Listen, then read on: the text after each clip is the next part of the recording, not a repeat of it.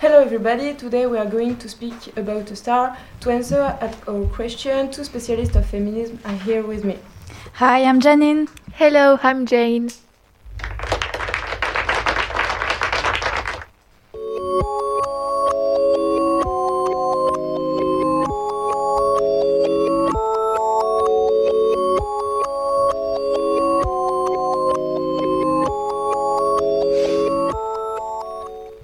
So to start, which star did you choose?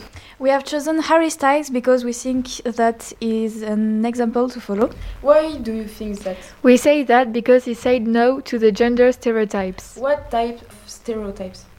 Um, for example, the gender clothes, the makeup, and the nail polish. He let grow his hair in his teenage year.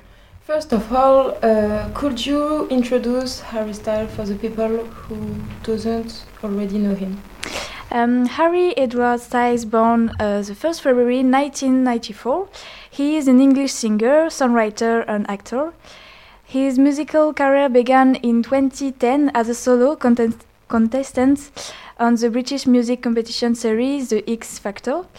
Um, following his elimination early, uh, he was brought back to join the boy band One Direction, which went on to become one of the best selling boy bands all, of all time.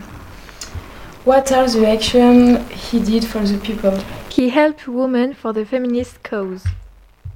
For example, Harry Styles listened carefully uh, to Emma Watson's speech, and for him, it is an example to follow. And he helped teenagers for the accepting of themselves. Okay, this is was very moving. And what say Mrs. Watson about the feminist cause? This is an extract. She say, for the record, feminism, by definition, is the belief that men and women should have equal rights and opportunities. It is the theory of political, economic, and social equality of sex. Thank you for your participation. Have a nice day.